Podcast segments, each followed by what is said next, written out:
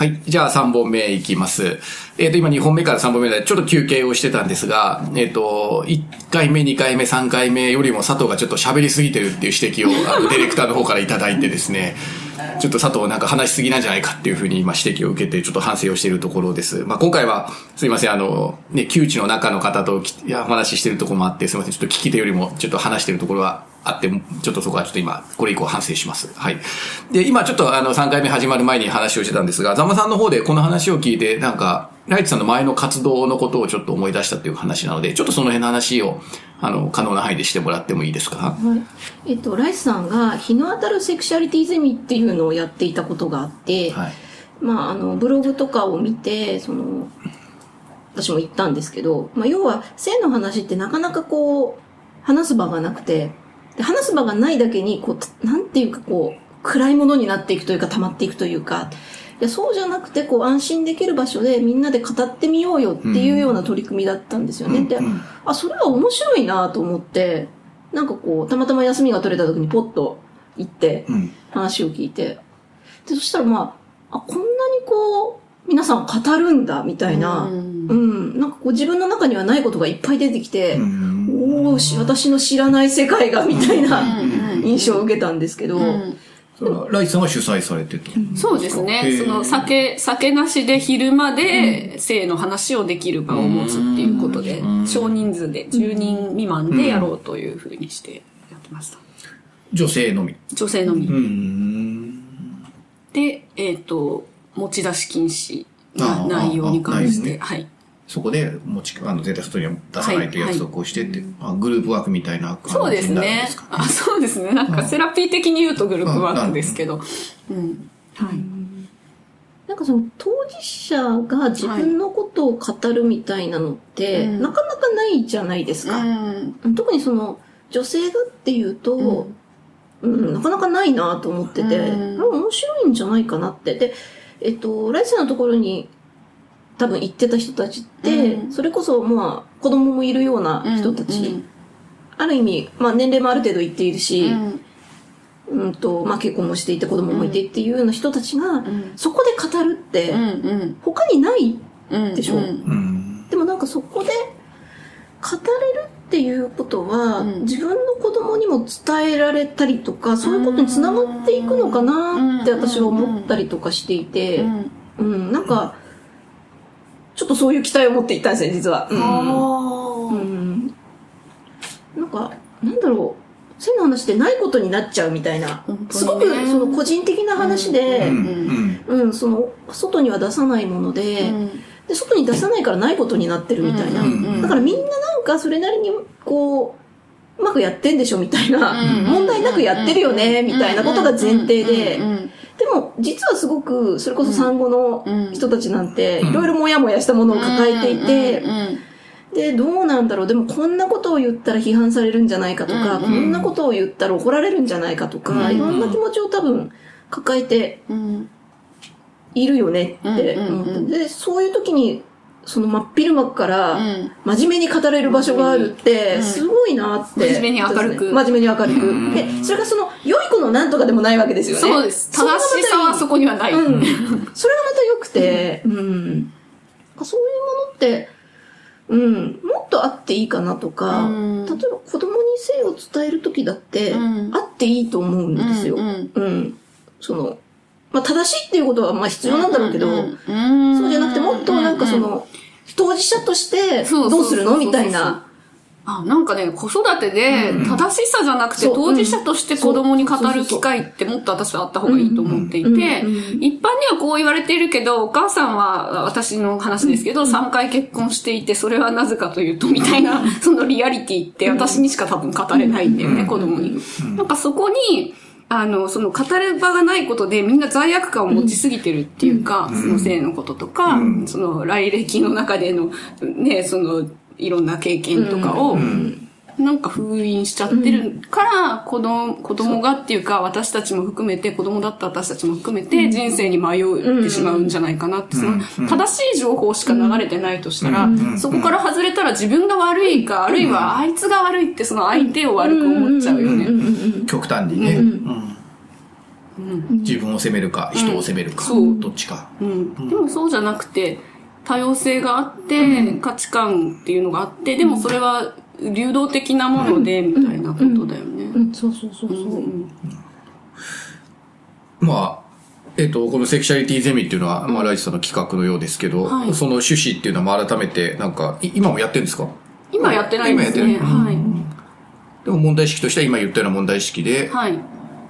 10人ぐらいで少人数というか、まあ、はい10人いるから結構いると思いますけど弱ね。ですね。うん7、8人。うんやっぱり性をきちっと語るというか、そうですうんね。守られた中で、はい。まあその罪悪感なり、もやもやしたものをきちっと語っていくっていうことをやっぱりやっていくっていうのがやっぱ意味があると思われてずっと活動やられてたんですか？そうですね。でも10回はやってなかったかな。うんうんうんですね。その独身時代にそういう会に出たことがあって、うんで、結婚したらなおさらそういう機会がなくなるっていうか、なんかその母って正しくなくちゃいけない、そうそうそう。妻って低粛じゃなくちゃいけないみたいな、そういうそうそうものに窮屈さをすごく感じていたので、うんうん今でも日常にいろんな問題があったり、もやもやしたりとか、うん。その、これまで生きてきた人生から急にお母さんっていう生き物に変わったわけじゃなくて、うん。だからもっと連続性があるよね、みたいなことで話せる場を作りたかったんです。で、話してみるとやっぱり皆さん面白いし、なんか、よりその人が魅力的に見えるっていう、なんか性ってやっぱりすごく生きる力に直結してるものだと思うので、そこをなんか封じ込めるんじゃなくって、うん肯定できるとか、その嫌なものは嫌だよねっていうことを言っていいんだみたいなこととか、なんかそういうものを作りたかったんですよね。うんそう、だから多分性被害だけじゃないんですよ。うん。性の喜びとかについても語る場がない。自慢じゃなくて、あの、その、喜びとか温かさとか、つながりっていうものの、なんか幸福感とかっていうものも語る場がないから、なんか変なことになってんじゃないか。そうそうそうそう。まあ、今回ね、監督もそのタタブー、タブーというかね、その語られづらい、この性虐待とか性被害について、ある程度切り込むっていうのもね、まあ、社会的なメッセージとしてはそういうことをまあ言ってらっしゃいますけど、まあ、な、ななんで、こうタブーに、っていうかね、やっぱり自分の中で封じ込めちゃうじゃないですか。それは多分男性も男性なりの封じ込め方っていうのがあって、まあ母は母なりの封じ込め方もあると思うんですけど、なんかね、やっぱりそこはみんな多分それぞれ固有の性、セクシャリティがあって、うん、固有の性の生活っていうのがあると思うんですけどね、やっぱりなんかでもそこに正しさとかっていうのにすごいなんか反応しちゃう自分たちがいますよね。そこはなんか非常に不思議だし、うんああ、そう、今聞いてて思ったんですけど、その正しさを押し付けられてるから、その弱いものへの暴力が起きるんじゃないかっていう気がしますね。うん、なるほど。もうちょっと説明してもらってもいいですか？うんと、いや、本当に享受してうん。素晴らしいものであるんで、えっ、と、多様性があるみたいなうん中にいたら、うん。なんかその、う今ここでできるからしちゃうみたいなことじゃなくて、うんもっと健全な形で消化されないだろうかとも思うんですよね。なんかその、えっ、と、カップルになれなかったら負け組みたいなこととか、月に何回やってないとなんかセックスレスとか、そういう話じゃないと思うんですよね。だけど、なんかこう、スタンダードみたいなものが、マスコミとかからこう入ってくるとか、なんとなく自分の倫理観の中で、あの、漠然と培われてきたものとかがあって、そうじゃない自分っていうことに、劣等感とか罪悪感を持っているっていうのが、なんかこう、噴出するのが犯罪なような気がする。まあ、そこが暴発したりすると、まあ、それが性加害になったり、うんうんっていうことになるかもっていうところですかね。なんかその佐藤さんがさっきおっしゃってた、その男性の側も封じ込めてしまうっていうあたりなんかもすごくリンクしてるような気がするんだけれども、そう、こうあるべしみたいな、うんうん。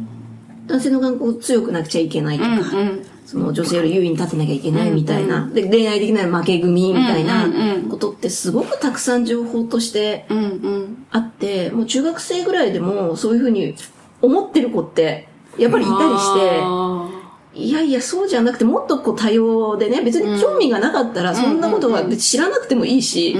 今、野球が好きなら野球やってればいいしっていう話なんだけど、なんかその、なん、なんでしょうね、その、こうあるべしにはまっていかないといけないんじゃないかみたいな恐れとか、うん、特に性についてはそういう意味では、こう、なんていうか、正しさがすごい限定的っていうかね。うん。なんかそれはなんかあれ、なんか少し窮屈さはね、やっぱりありますし、じゃあ、みんなそれでなんか意外と苦しんでるけど、苦しいということを言ったこと自体がまた負けになるから、言えないみたいなね。っていうのもなんか、それだったら男女か限らずああるんじゃないですかね。うん。うん。なんかこう言葉になりにくいけど掘り下げたら面白そうな。そうだね。うなんかその自己肯定感をすごく攻撃されるような感覚があって、それが人を攻撃する力にこう反転しちゃうみたいな図式がある気がしますね。まあ、性のエネルギーってやっぱりとてつもなく人間にとっては高いエネルギーですからね。だからそれが健全にというか、まあある程度クリエイティブに消化されればまたいろんな形になるし、こう、人を傷つける方向に行けば、そうまあ本当に犯罪っていうところまでも行くものでも、まああるのが、まあ人間の、まあ差がというか一つのね、あの、特徴でもあるかなとは思いますけどね。うんどっからこの話に行ったのかが、ちょっと自分でもなんか、あのわかる、あれなんですが、でも、あ、ライツさんのあれですね、セクシャリティゼミからの話にこうなったんですね。そうそうそう。だから話せる場が、こうあの、ポジティブにしろ、ネガティブにしろないとか、そのなんか正しさみたいなものが、こう、世間に蔓延しているような気がする。それが人を苦しめていたり、あの、暴力に反転したりするんじゃないかっていうふうに思っています。前回二宮さんから話をしても、二宮さんはまさに被害当事者であられてっていう話が前回あったかなと思うんですけどね、やっぱり語語るまでには相当の時間と、あの、力が必要みたいなお話が、まあ、本の中にも書いてあったと思うんですけどね。やっぱり、まあ実際にそれで被害に遭ってしまったりしたら、さらにこう、なんていうかな、マイノリティというか、孤立感っていうのが深まるのかなっていうのは、うん。前回二宮さんとお話をしてても感じましたけどね、やっぱりね。言語として傷物っていう言葉がありますからね。なんとなくそれを自分に楽印として押してしまうっていう。そこは、うん、本当に当事者でしなないとわからない生理的な痛みだったり感覚だったりするのでね、なんか私たちがあんまり、あの、か軽々しく言っちゃいけないのかなと思いつつ、でもやっぱりどこかで繋がることというか、どこかでやっぱり理解してもらいたかったり伝えたかったりっていう思いもあったりするのかなと思ったりもしたりして、まあその辺のこう、微妙なところをね、いかに救い取れたりとか、感じ取れるかななんていうのは大事かなと思ったりもしますけどね。そうですね。なんかその、地続き感っていうか、のじゃあ本当に全然生と関係ないとこでも、イエスじゃないのにイエスと言わされる感じの、あの嫌な感覚が、もっと身体的に来る感じみたいな、なんかその、本当に全員が多分こう地続きのところにいるんだっていうことを、その映画を見てな、なんとなくこう、身体的に分かったらいいな、みたいな、すごい期待がありますね。なるほど。ね。まあ今回性の問題をもろに扱うことになるでしょうからね、作品としてはね。それをだから見てみんなが、うん、どこかで本当にその後か語りたくなるような感じ、ライスさん。があそうですね。言わ言わはい。言うとね、見た後に思わず声かけたくなるような、うん感じっていうのがどこかで感じ取れるとね、最後エンドロールを見た時にそう思える作品になっててほしいなっていう感じですかね、やっぱり。そうですね。そしてその場があるといいなと思いますね。うん、あるといい。前回二宮さんは、あの、まあ、ひ、あ、まあ、私が言ったかもしれないけど、あの、被害の、被害の受けた人たちのための上映会とかがあったらいいとか言っておっしゃってて、ちょっと明るめにしてね、とか言って言ってましたけど、うん。この映画を通じてなんかその、ある程度、なんていうか場を作っていくとしたら、なんか、ライスさんとかザンマさん的にはなんか、アイデアとかありますか？場を作る。うん。例えばでも見ちゃうと、だってもうでかい劇場で見るとね、まあそれでみんな帰帰るじゃないですか、映画なんか見てね。まああんま語りたくないっていう人もいるからあれかもしれないけど、なんかそういう上映会とかがね、なんか、例えば女性限定上映会。女性限定は安心できるかもしれないですね。なんかもうあの、この前見に行ったその性被害を描いた映画の会場はの、なんかもう、だから映像ですごくこう、暴力を見ているときに、隣とかに男性がいるのとかちょっと怖いんですよね。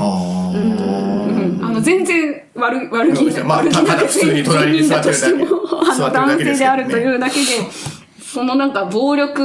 シーンの、そう、その空間、暗い空間の中に、そう、なんか点在する男性が怖いとかちょっと思ったりしてたしたのでうんうん、女性の会、レディースデーみたいのがあるといいかもしれないですね。うん限定会とか。あとはなんか話せるといいなと思いますね、やっぱり。それが強制じゃなくて話せる、ポツポツ話せる感じで安心できるってどんな感じだろうね。うん。多分そう映画を見てそういうちょっと侵入感があるっていうのは、ちょっと、まあ私男性だからですけど、ちょっと男性には分からない性的な感覚だからね。そうですね、うん。恐恐怖とかすごく圧迫感っていうか、うん。でもまさにその、性加害の見たりすると、やっぱりし侵入してくる感じっていうか、そうちょっと怖い感じとか、ね閉じる感じになるんでしょうね、やっぱりそう見てるとね。ですね緊張とか、うんううん。ん身体感覚なので本当になんかコントロールできないうんうん。感じですよね、でもまあ女性限定でっていうかね、まああるといいなんかですよねそういうのは、それがあったら女性としてはちょっと安心してきやすいっていうか、そういう作品に行ってること自体が男性からどう見られてるだろうとかね。だからそう映画館行って。確かにそうかもしれないですね。なないですかね映画館出た後つけられるんじゃないかみたいな、そういう感覚とかももしかしたら持つ方もいるかもしれないですよね。まあそういう作品を扱った映画を見てる自分とか、まあ周りがどう見られてるだろうみたいな感覚を持つ方ももしかしたらいらっしゃるかもしれないですよね。そのことで逆に行けないとかね。うん。だったら行かいないとかっていう感じになっちゃうとちょっともったいないかもしれないですよね。そうですね。うん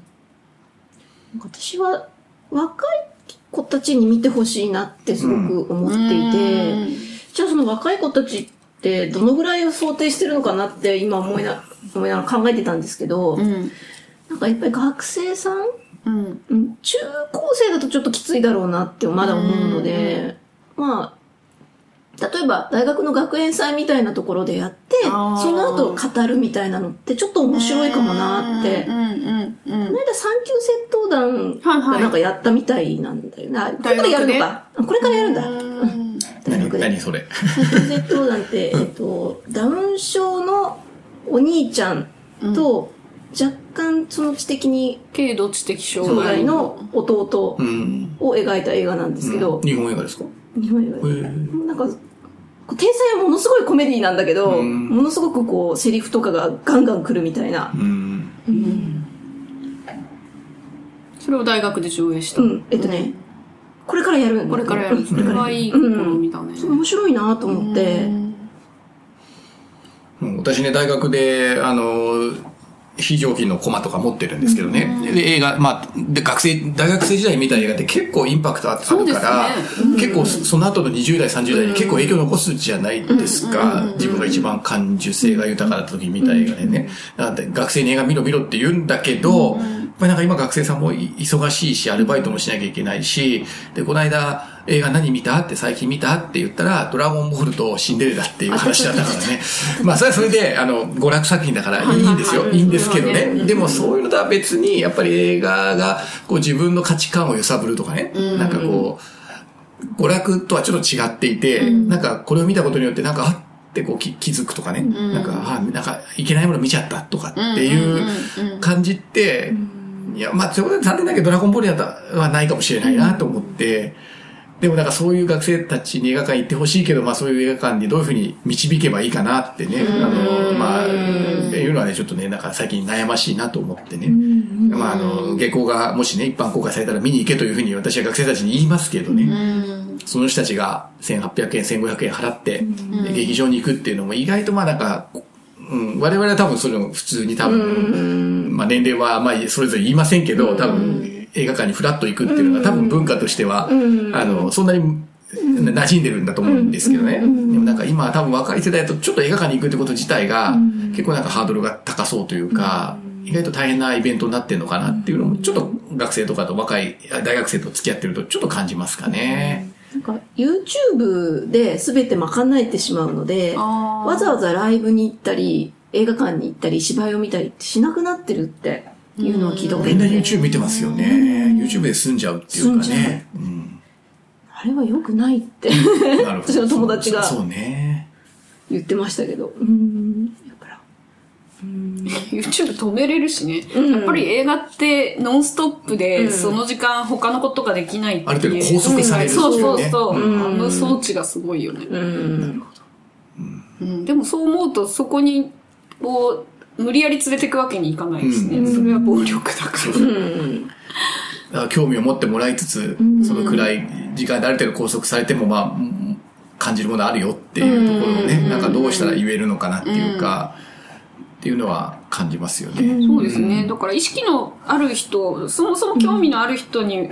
はもっと仲間になりたいけれども、その意識がない人、そういうわざわざそんな爽快じゃないものにお金を払いたくないって思ってる人にどうやってなんか共有できるのかなっていうのはテーマだよね。うんうんうんまあ、まさに月光はね、うん。あの、これから広がっていく世界としては、まあ、あの、せ広がっていくためには、そこすごいポイントですよね。ここにいる人たちは見る、見そう見見るとは絶対思うんだけどねじゃあここで見てだけでね、知ってる人が見てだけで、あの、231でいいかって言ったらそんなことは絶対ないわけだから、そこはどうやったら薄く広がっていくかというか、そね。そこに新しい世界を提供できるかっていうのがね、すごい大事な感じですよね。うんという話をしていたら大体時間に20分になりましたので、一応3本目はここまでにして、まあ4本目ちょっとやるかどうかは、えっ、と、またちょっと相談をしたいと思います。じゃあ3本目ここで終わりにしたいと思います。ありがとうございました。ありがとうございます。